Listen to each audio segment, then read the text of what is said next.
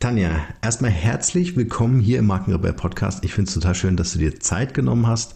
Wir haben jetzt auch so ein kleines, lockeres Vorgespräch gemacht. Und ich würde sagen, wenn du bereit bist, starten wir jetzt hier einfach. Ja, sehr gerne. Ich freue mich auch dabei zu sein. Schön. Tanja, erzähl uns doch ein bisschen mehr über dich. Wer bist du so als Privatperson und was genau machst du beruflich?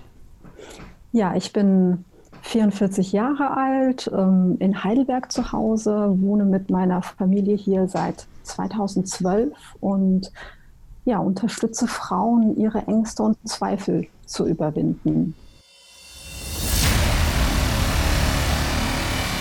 Der Markenrebell Podcast.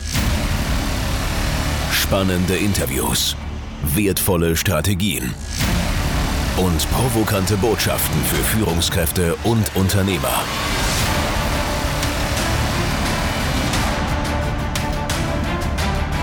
Stell dich den Herausforderungen der Digitalisierung und setze als Marke ein Zeichen. Von und mit Markenrebell Norman Müller. Ähm, vielleicht können wir noch ein bisschen in, in, deine, in deine Geschichte eintauchen, so in deinen Werdegang. Wie kam es dazu äh, oder zu dem, was du, was du heute machst, für das du heute stehst? Kannst du uns da mal ein bisschen mitnehmen in deine äh, Karriere? Vor allen Dingen, was mich auch interessiert, äh, äh, ist das ganze Thema Laufen. Ja? Äh, weil, das erkläre ich auch kurz, ähm, also mich fasziniert einfach das Thema, aber ich habe es irgendwie noch nicht geschafft, mich zu einem Ausdauersportler zu machen. Vielleicht hast du für mich heute den goldenen Tipp, wie ich das machen kann. Okay, das ähm, kann ich gerne versuchen. also wie bei so vielen wahrscheinlich ähm, gab es bei mir 2009 ein ganz einschneidendes Ereignis. Also ich habe schon immer sehr viel Sport gemacht, hatte einen sehr hohen Leistungsanspruch an mich selbst, in meinem Job, an mich privat und überhaupt. Und bin dann 2009 mit einem Burnout zusammengebrochen und ähm, das war für mich so der Wendepunkt in meinem Leben, wo ich mich zum ersten Mal gefragt habe, was habe ich falsch gemacht und was muss ich tun, dass es mir irgendwie besser geht und ich ja ein glückliches oder befreites Leben führen kann. Und habe mich dann 2012 für meine Selbstständigkeit entschieden. Und ähm, ja. Wodurch, wodurch kam das Burnout?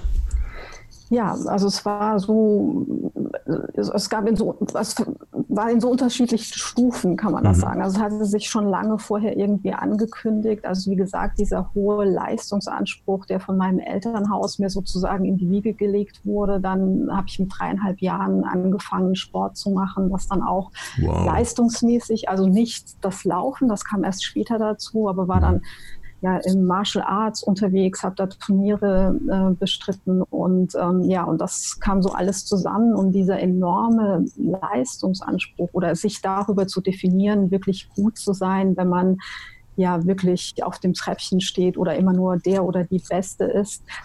Ja, das hat dazu geführt, dass ich irgendwann völlig den Bezug oder die, die, die, ja, den Bezug und, und das Gefühl zu mir selbst verloren hatte. Und ja, und dann war irgendwann 2009 einfach ja, alle Akkus leer sozusagen. Ja. Lass uns da kurz reingehen für alle, äh, die jetzt zuhören. Martial Arts ist ein Kampfsport, Kampfsportart? Ja, genau, richtig, genau. genau. Also ich habe da, also im Taekwondo war ich unterwegs, mhm. sehr, sehr stark und ähm, ja, habe das dann recht leistungsmäßig gemacht, viele Jahre und ja. ja. sozusagen dann Schule an den Wochenenden, Turniere gemacht, viel Training drumherum und ja. Und mich, wie wie ja. kam es überhaupt zu diesem Sport? Also, dass du, äh, also könnte ja alles gewesen sein, könnte ja Bodentouren gewesen sein, aber warum gerade das? Hast du das selber ausgesucht? Ja, das Spannende war, mit dreieinhalb habe ich eigentlich angefangen mit klassischem Ballett. Das war ah. so das, was meine Eltern so für mich gedacht haben. Da ist so ein Mädchen, die schicken wir mal zum Tanzen und genau. das passt alles ja. ganz gut. Und ich habe einen älteren Bruder, einen drei Jahre älteren Bruder, der dann irgendwann damit angefangen hat. Und ja, ich fand das ganz toll und bin dann irgendwann mal mit und dachte, boah, das finde ich viel besser und toller, als irgendwie über die Bühne zu hüpfen in einem netten Kleidchen. Mhm. Und habe mich da sofort zu Hause gefühlt, weil das einfach sehr dynamisch war und ich konnte mich da ausleben und es hat mir Energie gebracht. Und ja, und da wusste ich dann irgendwann, das ist irgendwie meins. Ja, nur um da auch noch mal eine Vorstellung zu geben, weil äh, ich habe, ich war ein bisschen älter als jetzt dreieinhalb, aber ähm, ich war auch im Leistungssport fechten. Das bedeutete für mich auch so von Montag bis Sonntag äh, entweder Training oder Turniere. Ähm, wie hast du diese Zeit wahrgenommen, äh, wenn du versuchst ja dann auch irgendwie, äh, irgendwie Freundschaften aufrechtzuerhalten, aber bist ja die ganze Zeit eigentlich dann in deinem Sport unterwegs? Genau, also das war sehr schwierig. Also ich hatte natürlich, hat mir dieses ganze ähm, Training und dann auf die Turniere zu gehen unglaublich viel Anerkennung gebracht. Mhm. Aber mit Freundschaften und sozialen Kontakten war es natürlich dann schon schwierig. Aber ich habe dann das immer ausgeglichen durch, ja, ist man eben zum Turnier gegangen und hat sich da ausgetobt und das habe ich sozusagen immer dadurch irgendwie wettgemacht. Was natürlich nicht auf Dauer funktioniert, wie sich dann 2009 gezeigt hat. Ja. Äh, man kann sagen, du warst sehr erfolgreich. Du hast einen schwarzen Gürtel, wenn ich richtig, deine, ja, wenn genau. ich deine 50 Fragen äh, oder äh, deine genau. 50 Aussagen über dich richtig gelesen habe, äh, was ja schon A, eine ganze Zeit lang braucht, um da auch wie hartnäckig und beharrlich dran zu bleiben. Weiß nicht, wie lange braucht man, um einen schwarzen Gürtel zu kriegen? Oh, ich habe damals, das waren glaube ich ja fünf oder sechs Jahre kontinuierliches Training. Wow. Also genau weiß ich das nicht mehr. Ist schon sehr lange her. Ja. Ich habe den gelb, gelben Gurt in Karate gemacht irgendwann mal. Das ging relativ schnell. Ja. okay. Ähm, wie, wie hat dich diese Zeit äh, geprägt? Also du hast dir den, den Sport letztendlich selbst ausgesucht entgegen den Vorstellungen deiner Eltern. Äh, du hast äh, den Leistungsdruck viele Jahre gehabt, was natürlich auch gerade in jungen Jahren sehr prägend ist, sich auch ähm, vielleicht auch in deiner, in deiner Rolle als damals Mädchen, jetzt dann auch Frau durchzusetzen, durchsetzen zu müssen. Ähm, also welches Fundament wurde damals gelegt so für dein Leben, wenn du das jetzt rückblickend auch mit heute vergleichst? Ja, also ich, da gibt es so zwei Dinge. Also das eine ist natürlich ein negatives Fundament, was da gelegt wurde und dann daraus aber auch etwas Positives. Mhm. Und das Negative, das da geprägt wurde, war einfach diese Definition, immer über diese Leistung eben etwas wert zu sein. Also und wenn man mhm. in diesem Bereich unterwegs ist, was sich dann bei mir später im Berufsleben auch irgendwie gezeigt hat, also als Mädchen oder Frau im Berufsleben in bestimmten Positionen immer besser sein zu müssen oder sich beweisen zu müssen gegenüber eben ja männlichen Personen. Ja. Und ähm, also das war im Sport definitiv so. Also vor allen Dingen in diesem Sport. Genau, dass ja, man das absolut. eben erstmal belächelt hat oder mhm. eben so gesagt, ja, das kriegt die, kriegt die sowieso nicht hin und dann eben immer noch eine Schippe drauflegen. Und ja, später dann im Berufsleben eben auch. Also sich immer erstmal beweisen zu müssen und das eben mit viel mehr Energie und eben noch mehr Einsatz, dass es eben ja gesehen wird oder Anerkennung bekommt einfach. Und wenn man eben von seiner ja, Persönlichkeit so strukturiert ist, dass man eben diese Anerkennung braucht, dass es für einen selbst auch in Ordnung ist, mhm. ja, dann merkt man recht schnell, dass diese Rechnung irgendwann nicht mehr aufgeht. Ja. Und das Positive ist einfach ja diese, diese Ausdauer und diese Disziplin, die es einfach braucht, um eben ja dahin zu kommen. Das ist etwas, was ein, ein positives Fundament gelegt hat, was im Prinzip jetzt ja Türtor öffnet für das, was ich eben heute mache. Ja. Ähm, also eine spannende Perspektive. Vielleicht ein kurzer Hinweis noch. Äh, ich höre dein Mikro, das ist, glaube ich, an der Bluse. Fliegt das hin und her. Ja, okay, dann ich. halte ich das, ja. genau. Ähm, ähm, ähm, wie war der, der Moment, als du gesagt hast, ich muss aus diesem Sport aus, austreten? Also vor dem Hintergrund, dass äh, du, dieser Sport ja auch Teil deiner Persönlichkeit wurde. Dein ganzes Umfeld hat das Ganze ja geprägt. Und äh, also was war der Auslöser, dass du gesagt hast, ich will das nicht mehr, ich kann das nicht mehr, ich, ich muss jetzt aus diesem Sport austreten, ich muss jetzt aus diesem, aus diesem Hamsterrad raus? Ja. Also natürlich wird man auch älter und überlegt dann so, wer welche, was will ich beruflich machen. Und mhm. irgendwann habe ich dann meinen Mann kennengelernt und ähm, ja, habe dann meinen Sohn bekommen und da hat sich dann schon mal vieles zeitmäßig einfach relativiert. Also dass einfach nicht mehr ja so viel Zeit übrig war, einfach um das so exzessiv, sage ich einfach mal, zu betreiben. Und das war dann letztendlich der, genau. der Kick, ja. Genau. Das Ganze ähm, entwickelte sich dann, wie du gesagt hast, bis 2009. ähm, in Form von einem Burnout. Wie hat sich das bei, bei dir bemerkbar gemacht? Ja, ich hatte bis 2009 unterschiedliche ja, Führungspositionen in unterschiedlichen Unternehmen, habe immer so Teams geleitet und ähm, ja, war da zu dem Zeitpunkt, die Jahre davor, schon sehr gestresst, was ich selbst gar nicht so wahrgenommen hatte.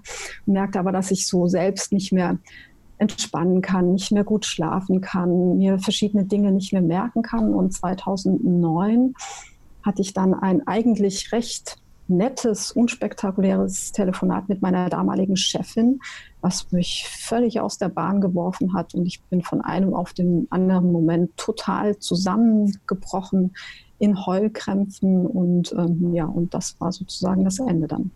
Mhm. Was war das für ein Telefonat? Also worum ging es da? Ja, es war auch um die Weihnachtszeit. Es ging um Personalpläne, die ähm, gemacht werden mussten. Und da hatte ich irgendwie etwas übersehen. Und es war eigentlich eine Kleinigkeit, die aber der letzte Tropfen war, der sozusagen dann das Fass zum Überlaufen gebracht hat. Es war einfach eine Unstimmigkeit. Es war auch nicht schlimm. Sie war auch nicht böse oder es war auch nichts Dramatisches. Mhm. Aber ich habe das zu diesem Zeitpunkt einfach als so unglaublich ja, schlimm empfunden, als so einen riesigen Fehler als ein Hindernis, was unüberwindbar erschien, das ja das sozusagen ja, mich total aus der Bahn geworfen hatte. Also da hat sich sozusagen alles Bahn gebrochen, was mhm. ich vorher angestaut hatte. Ja. Wie hast du das dann erkannt? Also ähm, äh, du hast es natürlich einmal gesundheitlich erkannt, völlig klar. Aber wie hast du dann erkannt, dass du auch aus dieser Situation komplett raus musst? Wie bist du dann weitergegangen? Ja, es ging körperlich nicht mehr. Also mhm. ich an diesem Tag ähm, bin ich aus meiner, ja, aus meinen Heulkrämpfen nicht mehr herausgekommen. Also ich hatte Zitteranfälle, Krampfanfälle. Es endete mit der Notaufnahme im Krankenhaus, die mir zwei Be Beruhigungsspritzen gegeben hatten. Wow. Und ähm, ab diesem Zeitpunkt war ich dann krankgeschrieben und ja, total aus dem Verkehr gezogen. Mhm. War, war das dann letztendlich auch die Zeit, wo du mit dem Laufen in Kontakt gekommen bist?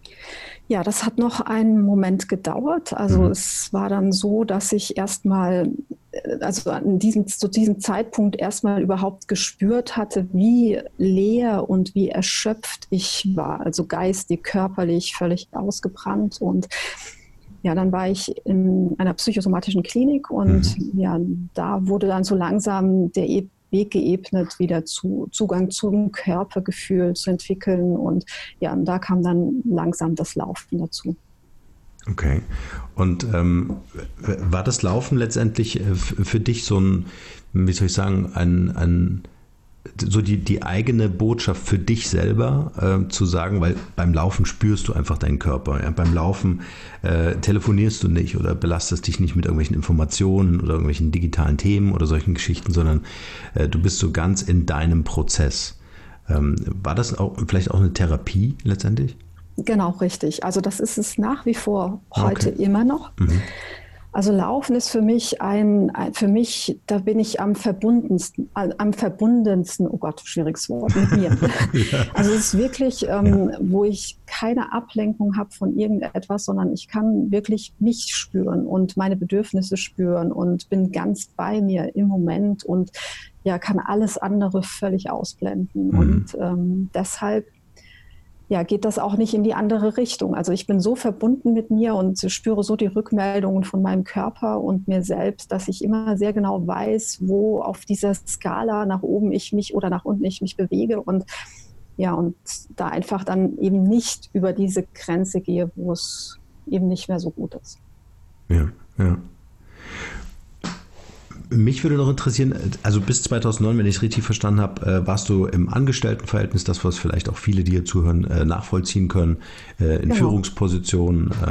Als Frau, sage ich gleich dazu, ja, genau. immer noch mal was anderes. Also sehe ich auch bei meinen Klientinnen, die, die, die da einfach auch gerade in Führungspositionen noch mal was ganz anderes aushalten müssen als Männer, muss man sagen.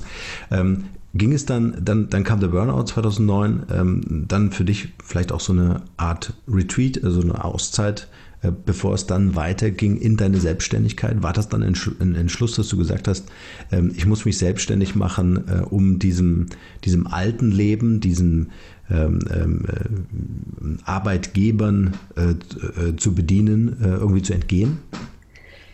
Genau, also es war dann drei Jahre ein Prozess aus dem Burnout hinaus mit ähm, unterschiedlichen Klinikaufenthalten und Rehabilitation. Und bei mir war ein Schlüsselmoment, als ich beim Arbeitsamt saß und mein netter Berater, der so keine Ahnung mehr hatte, was er mit mir anfangen soll, mich gefragt hat, ja, wo schu worauf schulen wir Sie denn um, Frau Braun? Und ähm, er sieht da so diese Möglichkeit irgendwo in einem Büro für die nächsten Jahre. Boah, und da hat es bei mir zum ersten Mal, oder da, da, hat es so richtig Klick in meinem Kopf gemacht und ich sah so dieses Bild, ich bin jetzt so ein paar und 30 und die nächsten zwei Jahrzehnte Großraumbüro, Neonleuchten und ja, irgendwelche Ablagen machen und ja, und das war der Moment, wo ich gesagt habe, also das geht, geht einfach nicht. Und mhm. dann bin ich nach Hause gefahren und habe mit meinem Mann damals gesagt, also das möchte ich nicht, will ich nicht. Und ich sehe nur die Möglichkeit der Selbstständigkeit. Und ja, und damit war es klar. Mhm. Und was genau hast du dann äh, gemacht? War es gleich Coaching oder? Also es war nicht erst Coaching. Ich habe mich dann wirklich zum ersten Mal so richtig gefragt, was will ich eigentlich mit meinem restlichen Leben noch anfangen? Ja. Und ich war schon immer neben meinem Sport sehr kreativ und dachte, oh, ich wollte schon immer mal Schmuck machen. Und dann dachte ich, ja, dann mache ich einfach Schmuck, meinen eigenen Schmuck. Und ja, und dann war mein, mein, mein Schmuck, meine Schmuckmarke sozusagen geboren. Gibt es sie heute noch?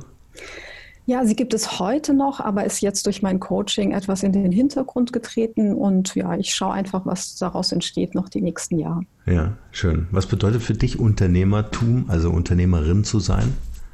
Ähm, also in allererster Linie bedeutet das für mich Eigenverantwortlichkeit, also wirklich mhm. Selbstverantwortung zu übernehmen und für mich Entscheidungen zu treffen und zwar, wie sie für mich gut sind. Mhm. Bedeutet das für dich auch Freiheit, dich selbst zu verwirklichen? Weil du kannst ja, du kannst ja morgen was ganz anderes entscheiden, dass du sagst, okay, äh, du zeichnest, du malst gerne, ja, äh, vielleicht machst du das zu deinem Thema. Genau, absolut. Also ja. das ist für mich auch etwas, was ich nie mehr eintauschen wollte. Also wirklich diese Freiheit zu haben, ähm, ja, das so entscheiden zu können, wie ich das möchte. Also wenn ich morgen kein Coaching mehr machen möchte, mache ich morgen kein Coaching mehr und ich werde etwas anderes tun, was mich glücklich macht und erfüllt. Und aber das war natürlich auch ein, ein langer Prozess, das nicht an, an irgendwelchen Ängsten festzumachen, sondern wirklich darauf zu vertrauen, dass das, was man dann entscheidet, aus dem Herzen heraus auch wirklich ja gut ist und auch mhm. wirklich ähm, ja, dass etwas zurückkommt dann. Ja, ja. Wie, wie hast du es geschafft? Ähm, ich meine, also ich habe gelesen, jetzt, jetzt hoffe ich, dass ich es richtig äh, im Kopf behalten habe, äh, dass du 80 äh, bis 100 Kilometer im Monat läufst oder was in der Woche? In der Woche. Deswegen war es für mich so unvorstellbar. Okay, also nur auf der Zunge zergehen lassen für alle die, die das jetzt hören. 80 bis 100 Kilometer. Also wenn ich das mit dem Fahrrad fahren würde, dann wäre das schon viel. Aber du läufst das Ganze. Ähm, also wie, wie hast du es geschafft, dass, dass du im Grunde diese beiden Themen miteinander verbunden hast? Also auf der einen Seite diese Selbstverwirklichung als Unternehmerin, auf der anderen Seite auch diese Leidenschaft, die sich bei dir offenbar entwickelt hat für das Laufen. Bevor es hier gleich wie gewohnt spannend weitergeht, ein kurzer Hinweis in eigener Sache. Durch meine Mentorings zum Thema Personal Branding weiß ich, wie entscheidend die Umsetzung des erworbenen Wissens ist, um eine Persönlichkeit erfolgreich als Marke aufzubauen. Also habe ich ein Team zusammengestellt mit Leuten, denen ich vertraue und mit denen ich schon seit vielen Jahren zusammenarbeite, um für dich einen Personal Branding Full Service anzubieten. Was das bedeutet? Ich sag's dir. Wir bieten dir ab sofort das exklusive Personal Branding Mentoring mit mir an, erarbeiten für dich einen individuellen Masterplan entsprechend deiner finanziellen Möglichkeiten und erledigen die vollständige Umsetzung aller erforderlichen Maßnahmen. Auf diese Weise können wir den Erfolg deines Personal Brandings sogar garantieren. Du sparst dir damit eine Menge Zeit, hast Zugriff auf echtes Experten-Know-how und kannst sofort starten. Wenn das für dich als Einzelperson oder Unternehmen spannend ist, Geh auf markenrebell.de slash personal-brand-mentoring. Den Link findest du natürlich in den Shownotes und buche gleich ein kostenfreies Vorabgespräch. Und nun viel Spaß mit der heutigen Podcast-Folge. Ja, das ähm, habe ich nicht bewusst zusammengeführt, sondern das hat sich tatsächlich dann einfach so ergeben, weil mhm. ich dann irgendwann gemerkt habe, mit meinen Läufen, was ich so tue, das stößt auf Resonanz, auf Interesse und das finden die Leute ganz spannend und Ja, und irgendwann habe ich das einfach zusammengeführt. Ich habe in diesem Jahr auch einen Kurs gemacht mit meinem 240 Kilometer Lauf, wo ich dann die Leute live dabei hatte in dem Kurs auf der Strecke, wo ich gesagt habe, okay, jetzt ist der Punkt, wo es mir gar nicht gut geht und wie ich dann einfach damit umgehe, an solche Grenzsituationen zu kommen, um dann einfach zu zeigen, ja, dass es trotzdem weitergeht oder mhm. was, was ich dann einfach damit mache, wenn bei mir solche Gefühle oder solche Grenzsituationen dann kommen. Kann, kannst du das kurz beschreiben? Wie hast du die live dabei gehabt? Wie kann ich mir ja, das vorstellen? Über, über mein, mein, mein Handy. Also ich bin dann einfach live gegangen auf Facebook und habe dann gezeigt, ich bin jetzt Kilometer 33 und eigentlich sagen meine Muskeln, ich soll mal ein kurzes Päuschen machen und, und was ich dann einfach tue, damit ich ja weitermachen kann. Ja. Und habe so die Leute dann einfach direkt mitgenommen, ihnen erklärt, was man tun kann und ihnen auch die Brücke gebaut zum Alltag oder zu ihrem Business, was man machen kann, wenn man plötzlich keine Lust mehr hat oder viel Energie in etwas hineingegeben hat und ja, jetzt nicht mehr weitermachen will. Ich stelle mir das gerade richtig vor. Du hast 30 Kilometer hinter dich gebracht und machst noch ein Livestreaming, während du läufst. Ja, genau. Natürlich. Was man halt so macht, wenn man unterwegs genau. ist und einem nichts mehr einfällt. genau. Ja, sehr beeindruckend. Und dann noch 240 Kilometer. Ähm, wie, wie kann ich mir das vorstellen? Es ist für mich einfach unvorstellbar. Ich weiß, für dich ist das so dein, dein, dein wöchentliches äh, Thema, was du absolvierst. Aber wie muss ich mir vorstellen, äh, wenn du jetzt loslaufen würdest? Äh, wann hört der Spaß für dich auf? Oder wann gibt es so, ich kann mir, weißt du, ich kann mir vorstellen, vielleicht ist das auch völlig falsch, ähm, dass sich das so irgendwie steigert und vielleicht auch irgendwo gipfelt, dann natürlich auch aufgrund der, der, der Länge, der Zeit, der, der Kilometer, dann so, ein, so, ein, so eine Talfahrt gibt, aber dann doch wieder ähm, irgendwie so ein Höhepunkt erreicht äh, ist, der dann im Ziel endet. Kann ich mir das so vorstellen? Genau, richtig. Also das, das, das, hast du sehr gut beschrieben. Also es sind tatsächlich Wellen, die kommen. Also mhm. man, man fängt an, ist hoch motiviert und ähm, ja, irgendwann nach ein paar Kilometern oder nach einer gewissen Zeit merkt man natürlich, dass die Motivation nachlässt, weil man müde wird und ja, und dann ist das bei mir jetzt so, ich habe einfach ein unglaubliches Werkzeug, Tool, Kiste, wie auch immer. Und ich kenne mich sehr gut in vielen Momenten und Bereichen und weiß dann einfach, was ich hervorzaubern muss, mhm. um mich über diese einzelnen Hürden, Hürden einfach zu schieben. Mhm. Und ja, die Skala ist einfach bei mir vielleicht größer oder anders angelegt. Also was der eine vielleicht bei fünf, also wenn er fünf Kilometer hat, was bei ihm bei Kilometer zwei passiert, ist bei mir dann einfach bei Kilometer 20 oder 35. Mhm. Naja, klar.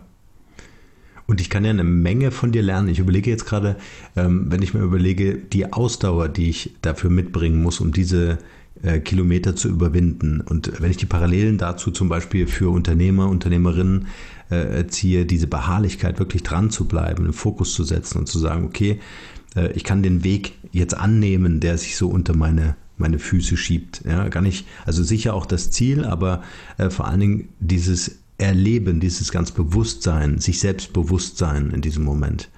Ähm, gib uns mal die Brücke zu deinen, zu deinen Coachings. Was genau können wir von dir lernen in deinen Coachings?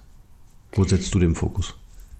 Ja, also es ist natürlich, also zuallererst dieses Vertrauen, dass man es schafft. Also wenn ich diesen ersten Schritt mache und mich auf diesen Weg begebe, also wenn ich jetzt an diesem Start stehe und ich stehe da und mache diesen ersten Schritt und dann ist das erste oder diesen ersten Schritt zu tun, der ist gekoppelt mit diesem tiefen Vertrauen, dass man das einfach schafft. Und ähm, ja, und zwischendurch, wenn eben diese, diese, diese Talfahrten kommen, dann gehe ich immer wieder zurück zu diesem Moment, warum habe ich mich irgendwann für diesen ersten Schritt entschieden und mich auf diesen Weg gemacht. Und dann kommt die Frage, würde ich wieder zurückgehen oder aufgeben? Nein, nein, ich will ans Ziel. Ich laufe auf das Ziel zu. Mhm. Und ähm, ja, und das ist was ganz Entscheidendes, was man sich, glaube ich, ganz oft bewusst machen sollte. Also, dass man sich irgendwann mal für diesen Weg entschieden hat und diesen ersten Schritt gemacht hat. Ja. Was war der schwierigste Lauf für dich? Also der schwierigste Lauf war tatsächlich, was ich zum ersten Mal in diesem Jahr gemacht habe, ein Acht-Stunden-Spendenlauf jetzt im September für eine ganz liebe Kollegin. Und da bin ich acht Stück auf einer 400-Meter-Bahn komplett durchgelaufen. Moment, acht Stunden lang auf einer 400 Meter Bahn? Genau. Also ich glaube, es waren am Ende dann 166 Runden. Und das war so was ganz Verrücktes, weil also auf einer 400 Meter Bahn jeder, der das mal gelaufen ist, also es ist so monoton und ja. gleichbleibend und ähm, ja, also das war so eine ganz andere mentale Herausforderung.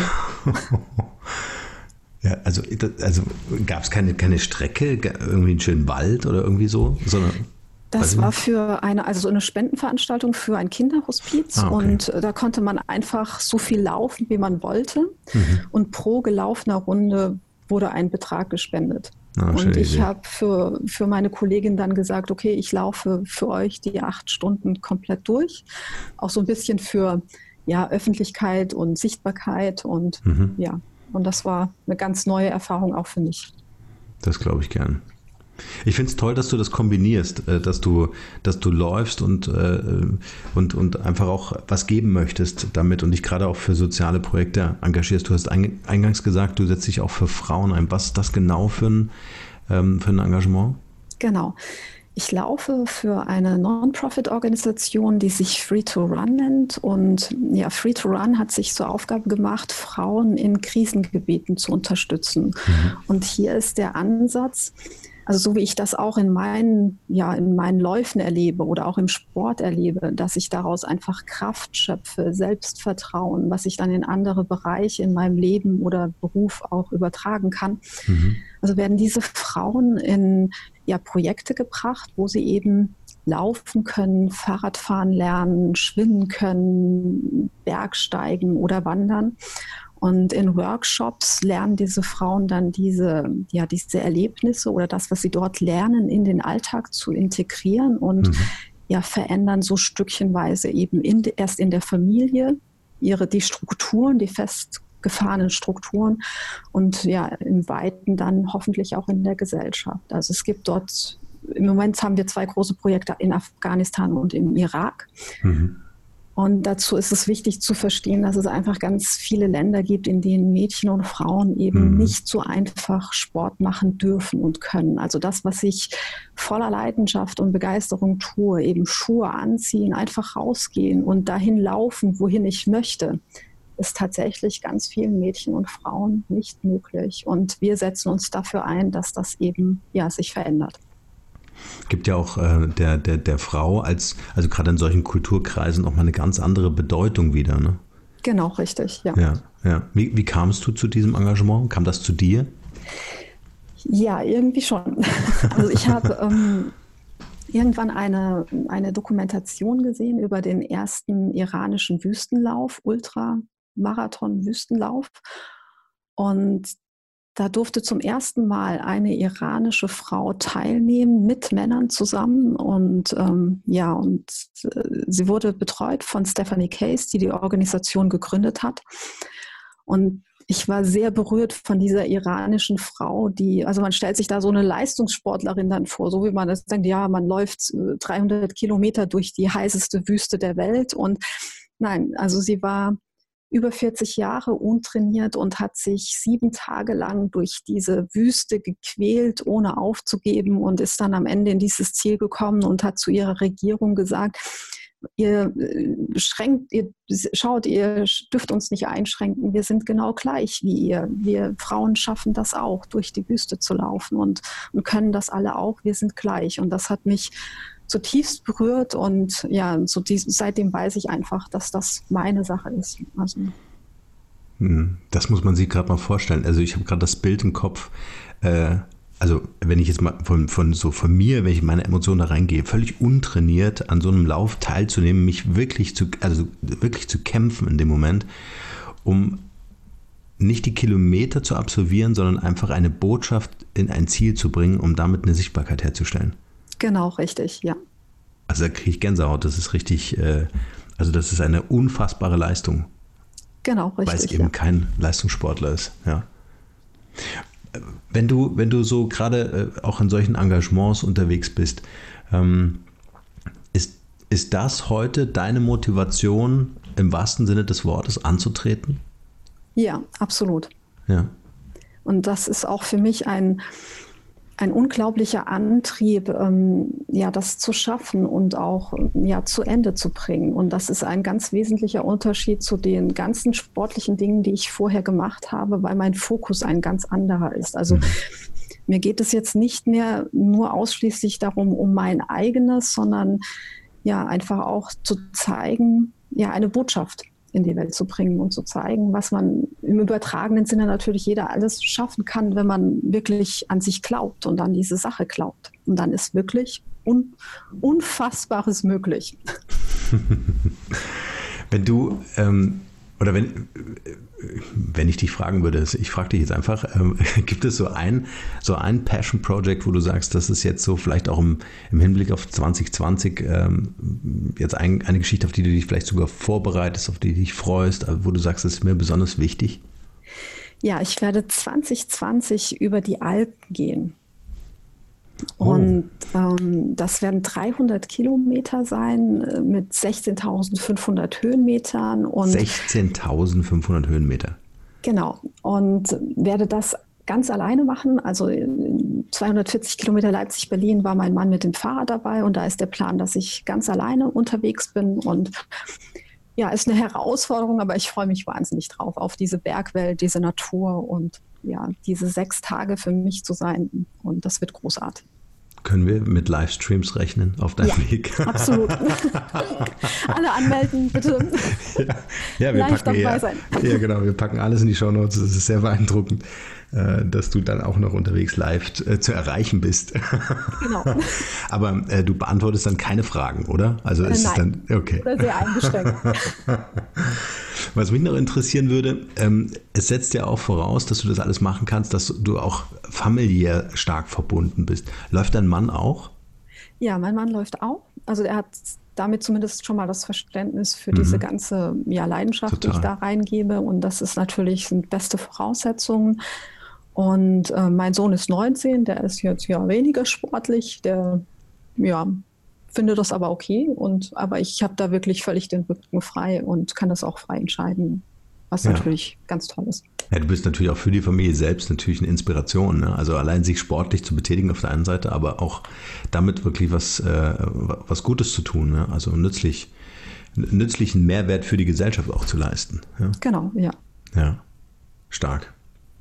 Tanja, ich habe jetzt tatsächlich noch äh, unsere Personal Insights Runde mit dir vor.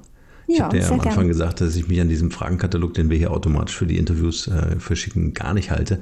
Bis auf diesen Bereich, der steht fest.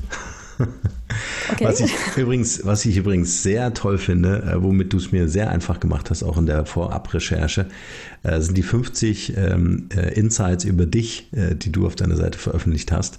Das ist eine okay. sehr, sehr, sehr coole Idee. Ich werde mich jetzt hinsetzen zu Weihnachten, Neujahr äh, und werden wir so meine 50 Insights zusammenschreiben. Ja, super. Genau, also Frage Nummer eins in unserem Personal Insights. Ähm, wenn du äh, so einen Elevator Pitch machen würdest, was würdest du in wenigen Sätzen über dich als Person aussagen? Also wer bist du und was macht dich aus? Ja, ich bin Expertin für Selbstvertrauen, Motivation und Mindset und ich unterstütze Frauen dabei, ihre Ängste und Zweifel zu überwinden, dass sie ja ein selbstbestimmtes und freies Leben leben kann, können. Mhm. Dürfen sich auch Männer bei dir melden? Oder machst du das wirklich für Frauen? Also ich mache das hauptsächlich für Frauen, genau. Okay. Was würde uns an dir überraschen? Gibt es so einen besonderen Spleen, eine Eigenart? Ähm, ja, ich Außer Livestreaming bei 300 Kilometerläufen. ja, ich bin sehr ordentlich zum Leid meiner Familie. Ich weiß das, aber ich, wenn, ja, wenn ein Bild nur ein Millimeterchen krumm hängt, dann oh, macht wirklich? mich das wahnsinnig. okay. Also das ist wirklich ein Spleen. Also das, da bin ich auch, ja, nicht einfach manchmal, wenn ich dann die Kisschen hin und her rücke und ja, also wie sieht das beim Laufen aus? Das ist dann auch alles irgendwie äh, generalstabsmäßig durchgeplant? Eigentlich nicht. Also da bin ich sehr, sehr, sehr intuitiv und, ah. und, sehr mit mir verbunden. Also das ist tatsächlich ganz anders. Ja, interessant. Ja. Was war das schönste Kompliment, das dir jemand einmal gemacht hat? Ja, das war eine spannende Frage. Da habe ich lange drüber nachgedacht. Ich glaube, es ist, ja, mir hat mal irgendjemand gesagt, dass ich eine unglaubliche Ruhe ausstrahle. Und das fand ich dann doch sehr, sehr schön, weil ähm, ich mich manchmal doch als sehr, ja, sehr, sehr energiegeladen wahrnehme. Und dass das scheinbar dann doch nicht so, so ist. Ne, absolut, also das kann ich total bestätigen. Also so wie ich dich wahrnehme und wir haben uns jetzt auch zum ersten Mal äh, so kennengelernt jetzt hier über diesen Podcast, wie man das nur digital auch so machen kann.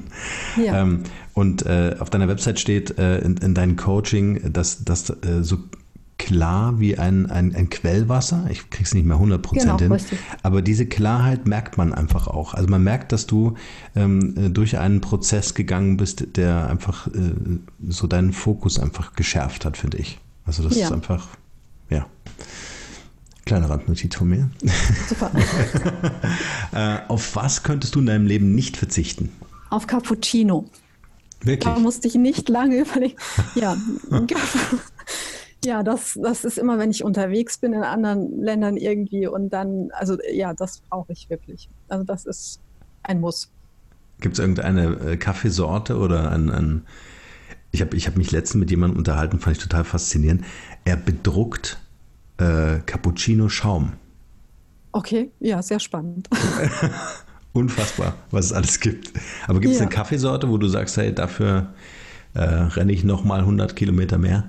Also eine spezielle Kaffeesorte nicht, aber es muss ein italienischer Cappuccino okay. sein. Das heißt ein guter Espresso und dann mhm. schön Milch mit Milchschaum. Und mhm. ja, das reicht dann schon. Das, das, heißt, du hast die Maschine natürlich auch zu Hause stehen, die äh, genau. das kann. Ja, ja genau. genau. okay. Ähm, wofür würdest du mitten in der Nacht aufstehen? Tatsächlich für nichts. Mein Schlaf ist mir absolut heilig. Also ich schlafe schon nicht viel, also so sechs Stunden reichen mir schon gut und ich mhm. würde für nichts auf der Welt in der Nacht irgendwann aufstehen. okay. Welche Entscheidung in deinem Leben würdest du im Nachhinein rückgängig machen wollen? Tatsächlich keine. Also das ist etwas, wo ich sage, ich bin jetzt an diesem Punkt, weil ich durch das alles durchgegangen bin. Also das deshalb ja, war alles irgendwie genau richtig, so wie es, wie es kam. Hm.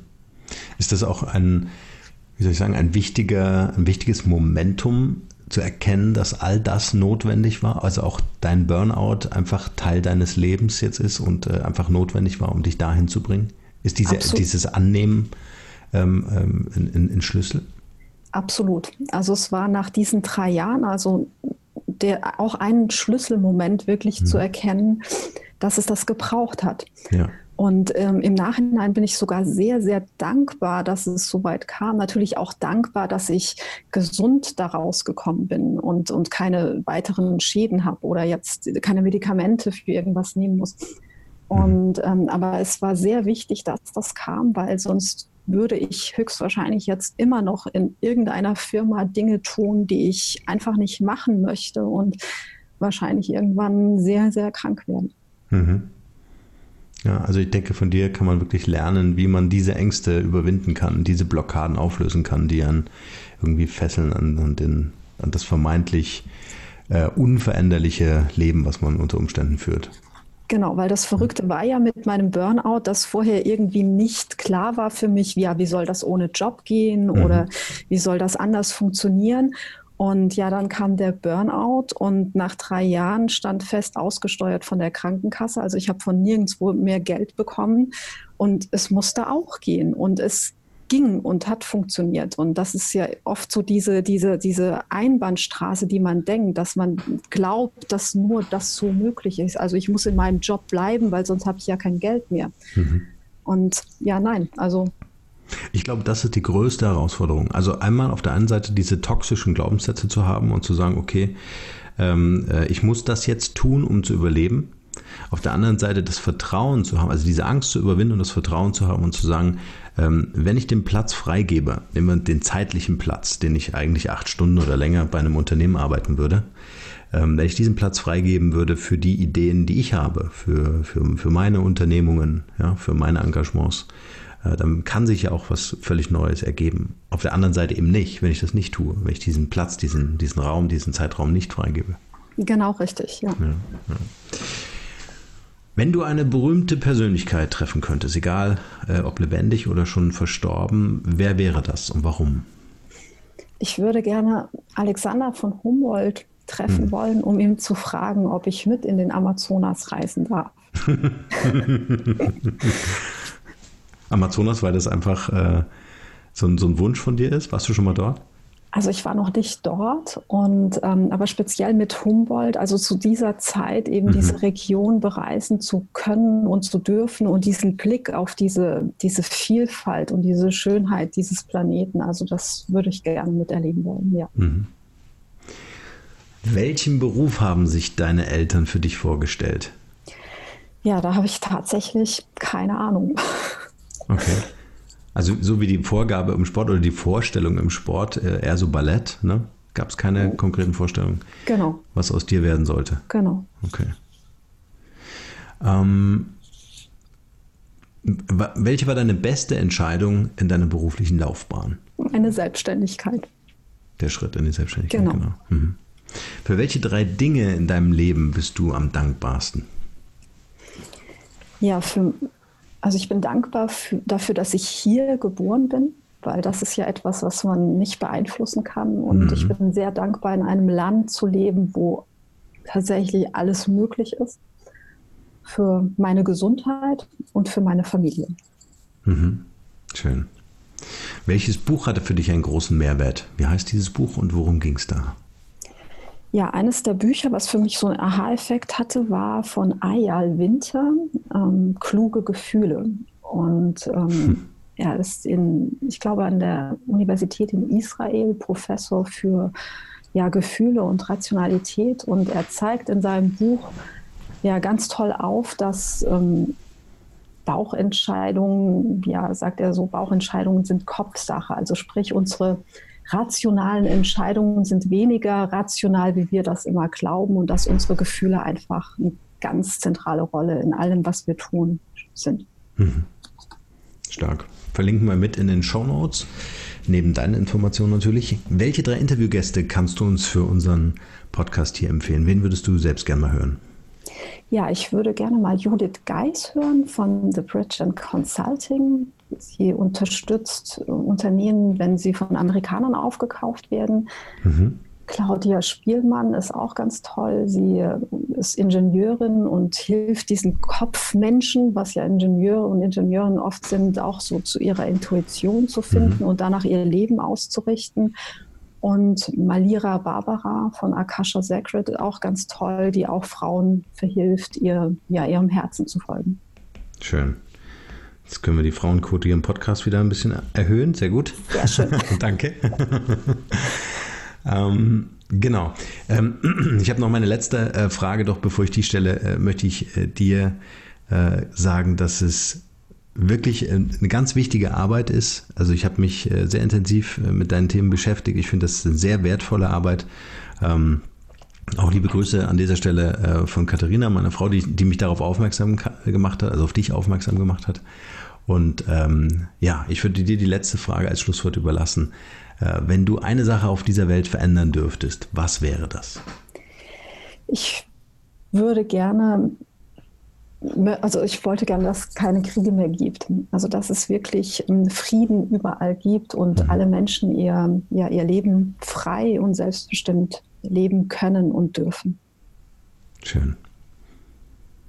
Vielen Dank, Tanja, für dieses Interview. Es hat mir sehr viel Spaß gemacht. Ja, sehr, sehr gerne. Mir auch.